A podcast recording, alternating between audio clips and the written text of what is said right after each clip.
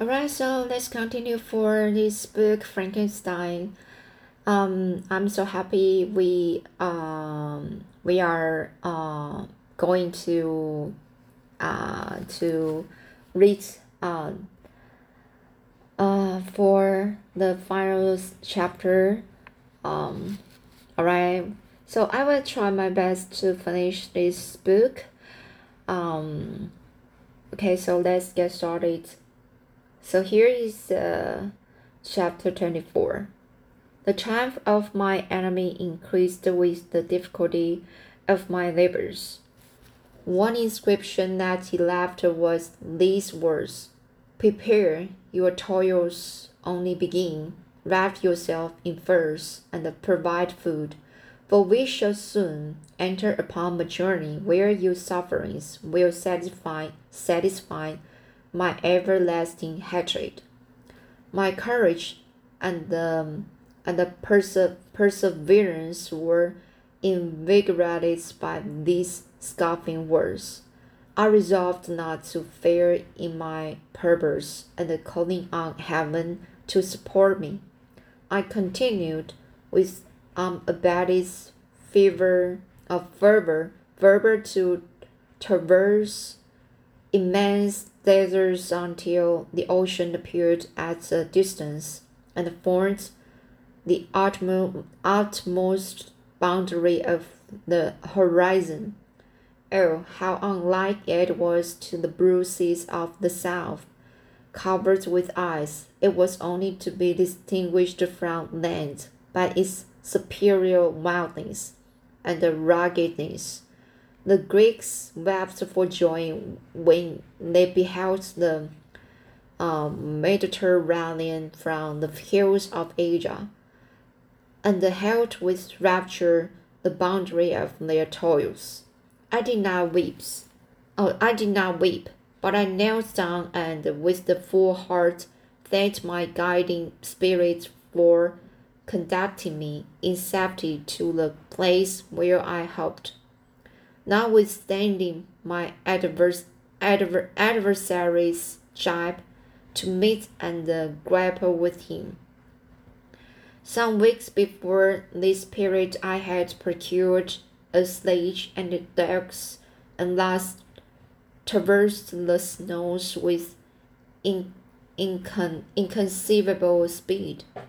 I know not whether the feint possessed the same advantages but I found that, as before I had daily lost ground in the pursuit, I now gained on him, so much so that when I first saw saw the, the ocean, he was but one day's journey in advance, and I hoped to intercept him before he should reach the beach.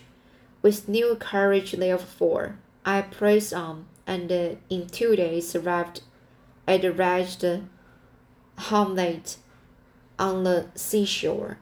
I inquired of the inhabitants concerning concerning the fiend and get accurate information.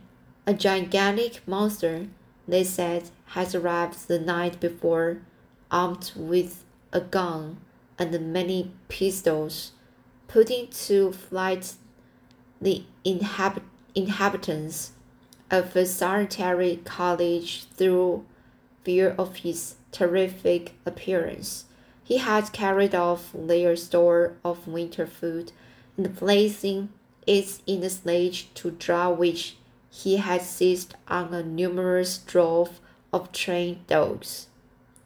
He had hum, uh, Harmless's name, and the same night to joy of the horror struck villagers, had pursued his journey across the sea in a direction that led to no land, and they conjectured that he must speedily be destroyed by the breaking of the ice or frozen by, by the eternal frosts. On hearing this information, I suffered a temporary access of despair. He had escaped me, and I must commence a destructive and almost endless journey across the mountainous ices of the ocean.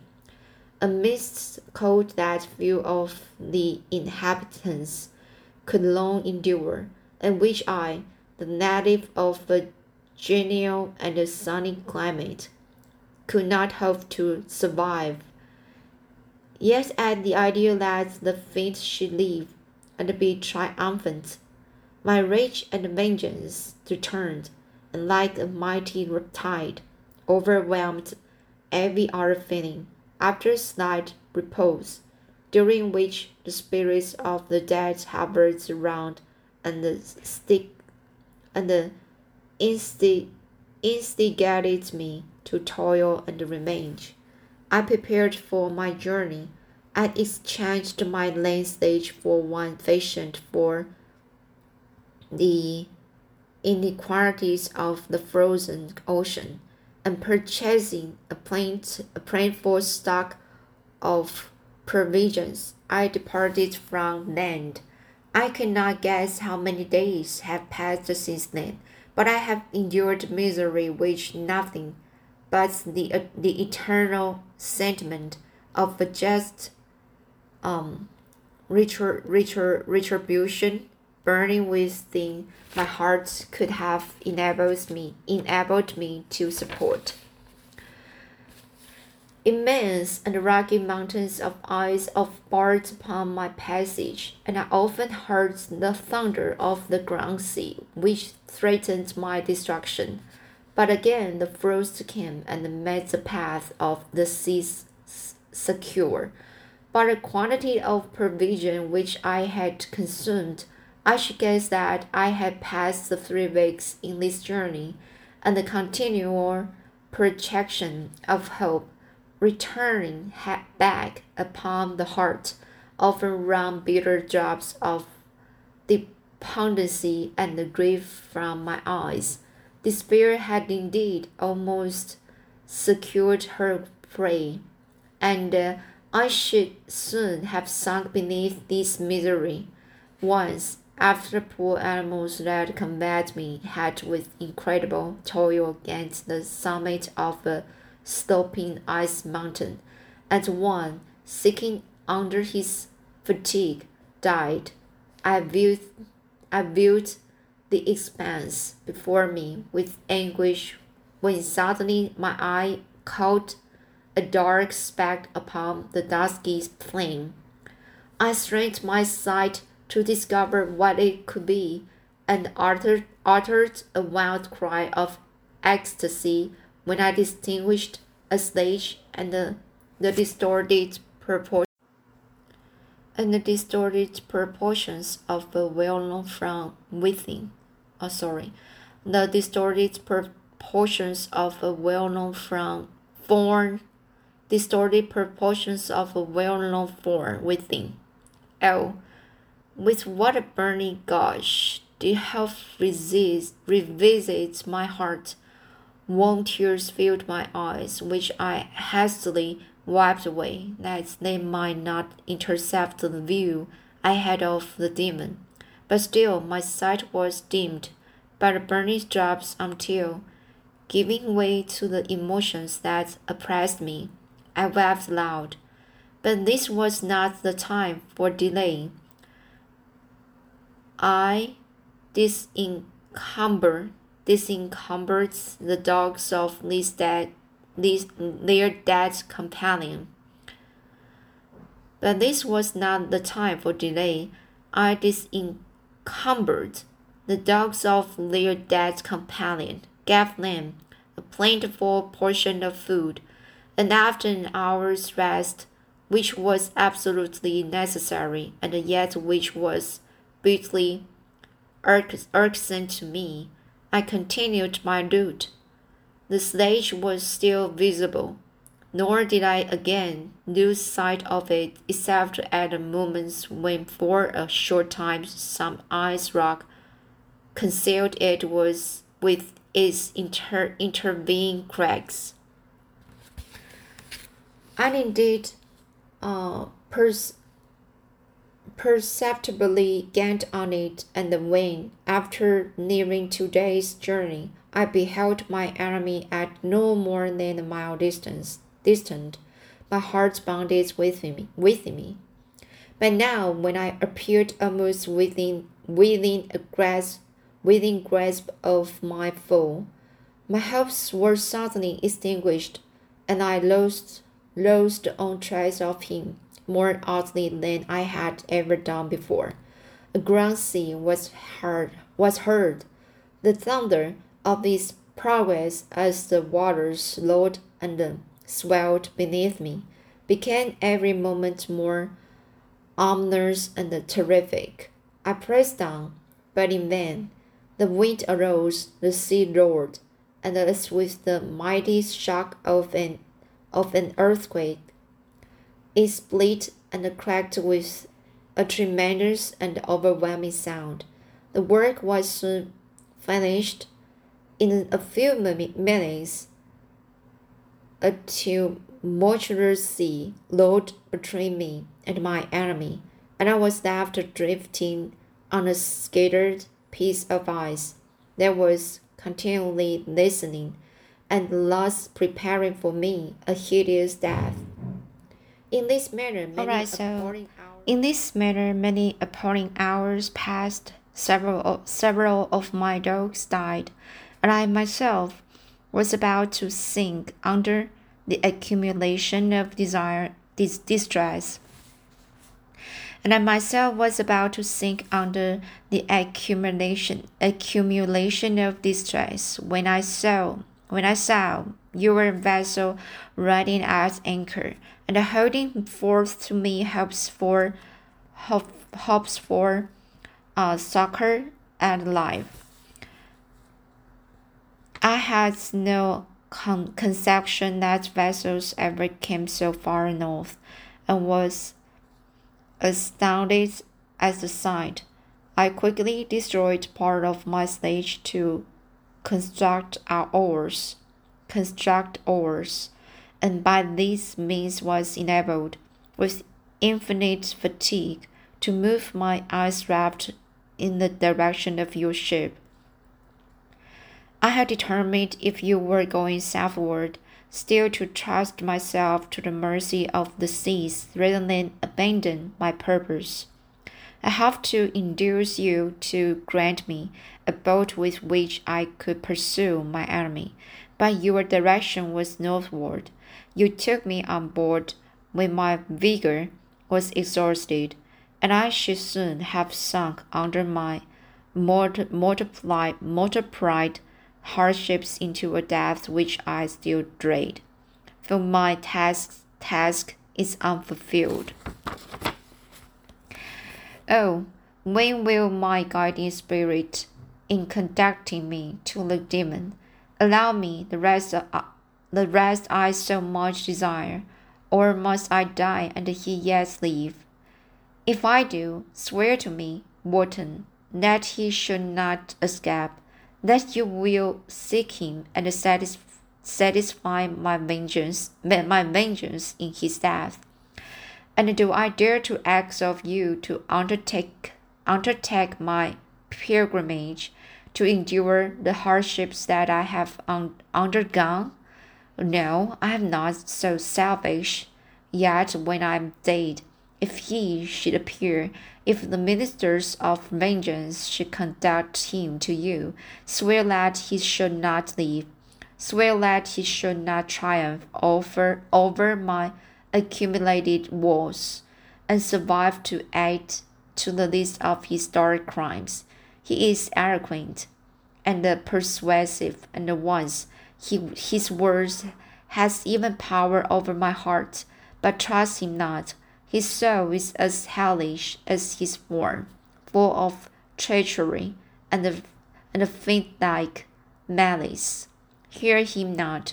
Call on the names of William, Justin, Clerval, Elizabeth, my father, and of the wretched Victor, and thrust your sword into his heart. I will hover near and direct the steel aright. Wharton, in continually continuation. in August 26th, 17,000. You have read this strange and terrific story, Margaret, and do you not feel your blood conjured with horror like that which even now curdles, curdles mine? Sometimes, seized with sudden agony, he could not continue his tale. At others, his voice broken, yet piercing, uttered with difficulty the words so so replete with anguish. His fine and lovely eyes were now lighted up with indignation, now subdued to downcast sorrow, and quenched in infinite wretchedness.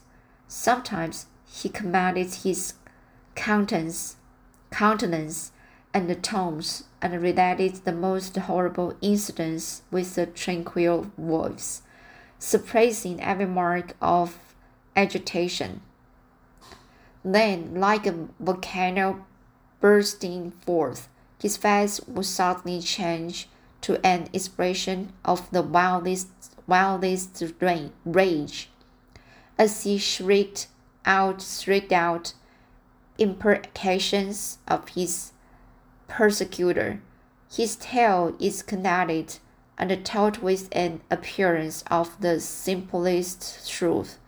Yes, I own to you that the letters of Felix and Safie, which he showed me at the at the apparition of the monster seen from my ship, brought to me a greater conviction of the truth of his narrative than his his asseverations, however earnest and connected. Such a monster has none really existence. I cannot doubt it, yet I am lost in surprise and admiration. Sometimes I endeavor to gain from Frankenstein the particulars of his creature's formation, but on this point he was impenetrable. Impenetrable. Are you mad, my friend? said he. Or whither does your self uh, where uh whither does your senseless curiosity lead you? Would you also create for yourself and the world a demon demon demoni uh, sorry demoniacal enemy? Peace, peace, learn my miseries, and do not seek to increase your own. Frankenstein discovered that I made notes concerning his history. He asked to see them, and then himself corrected and, and augmented them in many places, but principally in giving the life and the spirit to the conversations he held with his enemy. Since you have pre preserved my narration, said he, I would not let um, um, mutilated, motor, mutilated, mutilated. So modern ladies, when she go down to posterity. I would not let um, and mutilated one she go down to posterity. Loss. Has a week passed away while I have listened to these changes to tell that ever imagination formed. My thoughts and every feeling of my soul have been drunk up, drunk up by the interest for my guest, which this tale and his own advantages and gentle manners have created. I wish to soothe, soothe him. Yes, can I counsel, counsel one so in infinitely miserable so dest- destitute of every hope of consolation, to live. So these sentences, um, I wish to soothe him. Yes, can I counsel one so infinitely miserable, so destitute, destitute of every hope of consolation, to live? Oh no. The only joy that he can now know will be when he com- compose, composes his shattered spirit to peace and death. Yet he joins one comfort, comfort, the offspring of solitude and delirium. He believes that when in dreams he holds converse with his friends and uh, and derives from that that communion consolation for his miseries or excitements to his vengeance. They are not the creations of his fancy, but the beings themselves who visit him from the regions of the remote world. This fact gives a solemnity to his reveries that render them to me almost as imposing and inter- interesting as truth. Our conversation are not always confined to his own history and misfortunes. On every point of general literature, he displays um, unbounded knowledge and a quick and piercing apprehension. His eloquence is forcible untouching, nor can I hear him when he relates a pathetic incident or endeavors to move, move the passions of pity or love without tears. What a glorious creature must he have been in the days of his prosperity when he is thus noble and godlike in doing. He seems to feel his own worth and the, the greatest and the greatness of his fall. When younger, said he, I believed myself destined for some great enterprise. My feelings are profound, but I possess the coolness of judgment that fitted me for illustrious achievements. This sentiment of the worth of my nature supported me when others would have been oppressed for I deemed it criminal to throw away in useless grief those talents that might be useful to my fellow creatures. When I reflected on the work I had completed, no less a one than the cre- creation of a sense of a of a sensitive and a rational animal, I could not rank myself with the herd of common projectors. But this thought which supported me in the commencement of my career, now serves only to plunge me lower in the dust. All my speculations and hopes are as nothing, and like the the archangel, archangel, archangel who aspired to omnipotent.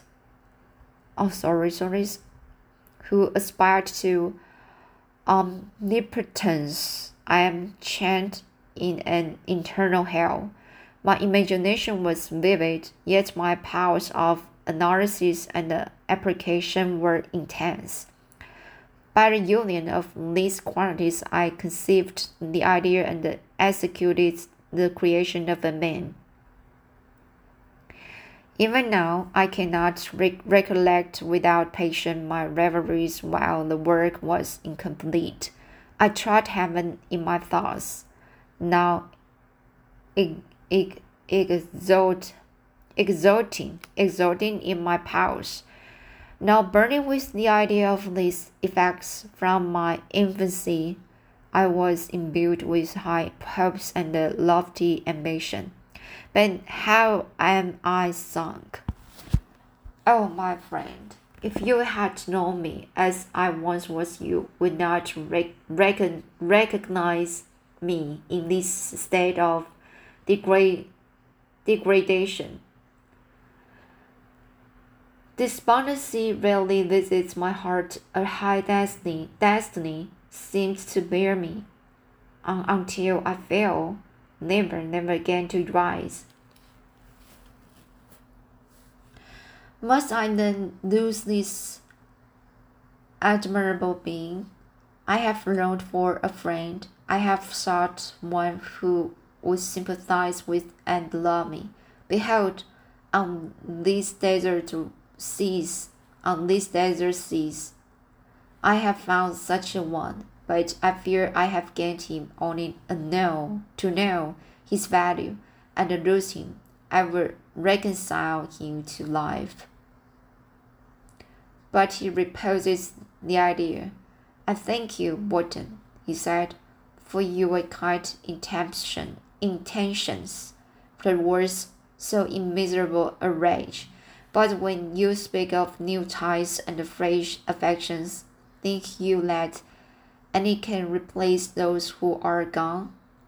Can any man be to me as Clerval was, or any woman another Elizabeth, even where the affections are not strongly moved by any superior excellence? The companions of our childhood always possesses a certain power over our minds, which hardly any later friend can ob obtain.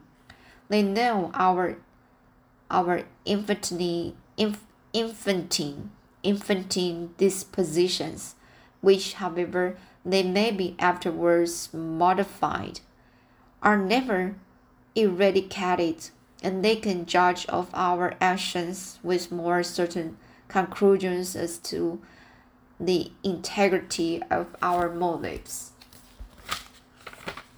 A sister or a brother can never, use it unless unless um, indeed such symptoms have been shown early.